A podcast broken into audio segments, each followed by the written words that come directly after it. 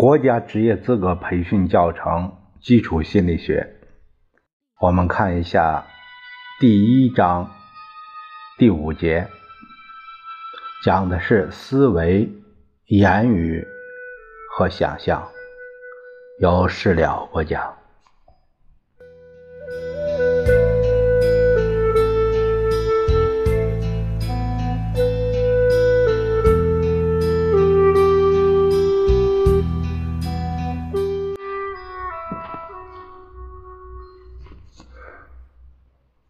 我们看一下第一单元，呃，第五节的第一单元讲的是思维概述。首先，我们看一下思维的定义和特征。思维的定义：感觉认识了事物的个别属性，知觉认识了事物的整体。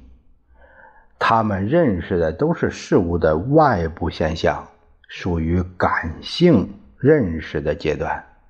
记忆反映的是过去的经验，因为有了记忆，人们就能把经验储存在大脑里，需要的时候可以把它们提取出来。这样，人们就能把过去的经验和当前的经历加以比较。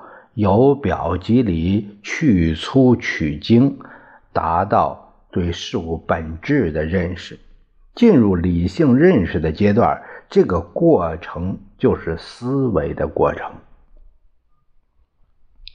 思维是人脑对客观事物的本质和事物之间内在联系的认识。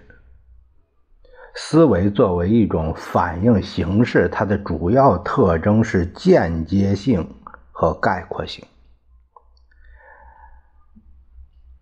我们再看一下思维的特征。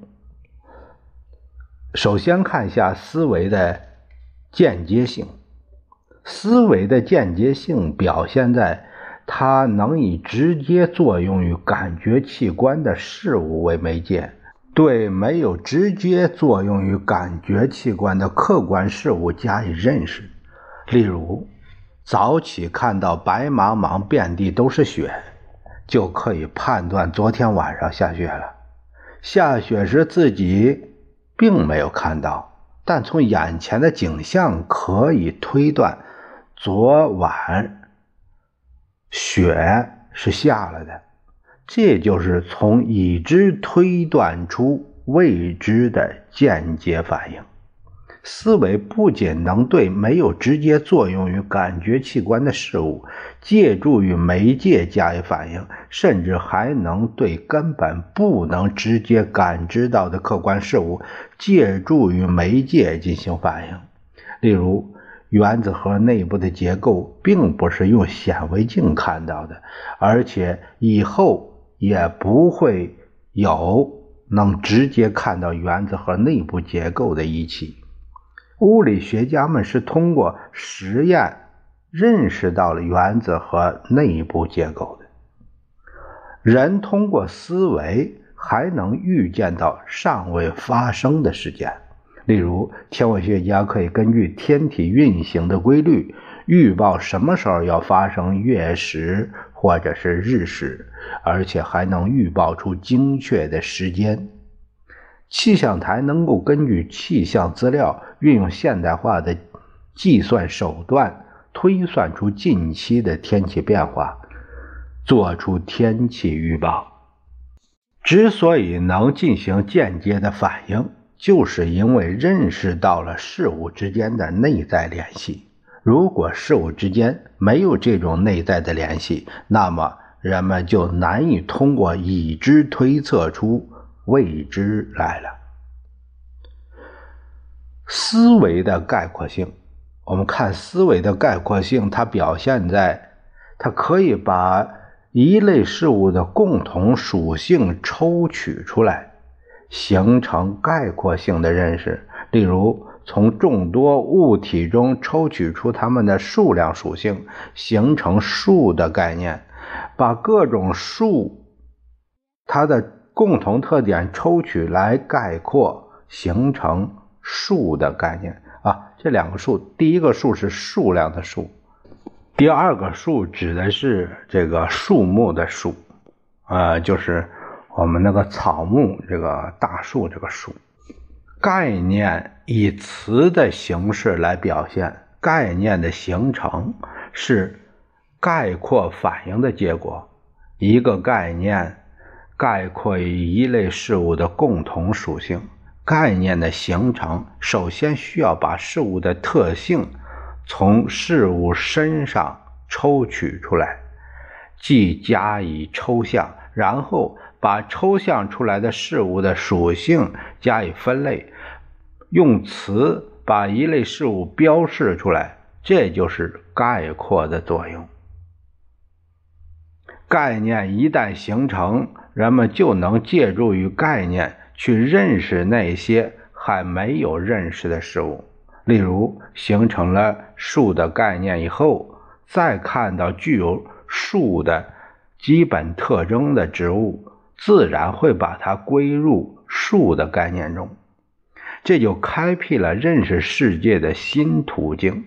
给人们认识世界提供了更加广阔的空间，也使人们接受人类的知识成为可能。正是因为思维具有间接性和概括性，人的思维才超出感性认识的范围，人才能认识到感性认识所不能达到的事物内在的规律。因为人能认识到事物的本质，能预见到事物的发展，所以人的认识又具有了超脱现实的性质。如果没有这种超脱现实的能力，人的发明创造就不可能产生。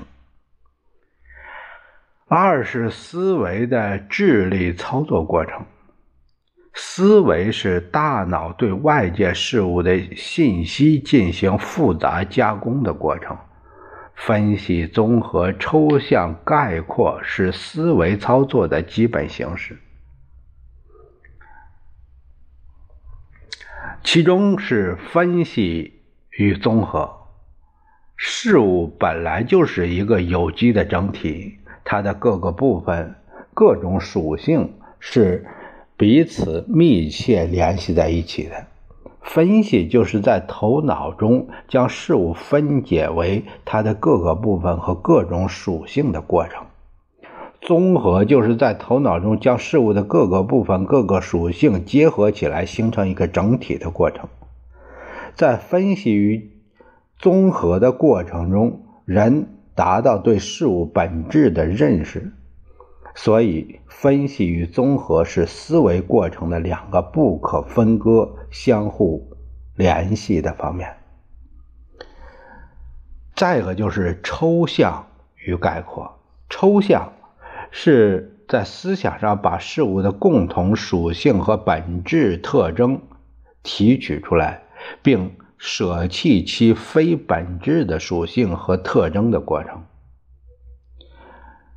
概括就是把抽取出来的共同属性和本质特征结合在一起的过程。通过分析认识了事物的各种属性，把它们从事物身上抽取出来后，进一步对这些属性加以比较，区分出哪些属性是共同的，哪些属性不是共同的。这些属性之间有什么关系？在此基础上，进一步对事物的属性进行分类，再把共同属性结合起来，得出概念，用词把这个概念标示出来，这就是概括的过程。我们下一节会聊到第五节第二单元，讲的是思维的种类。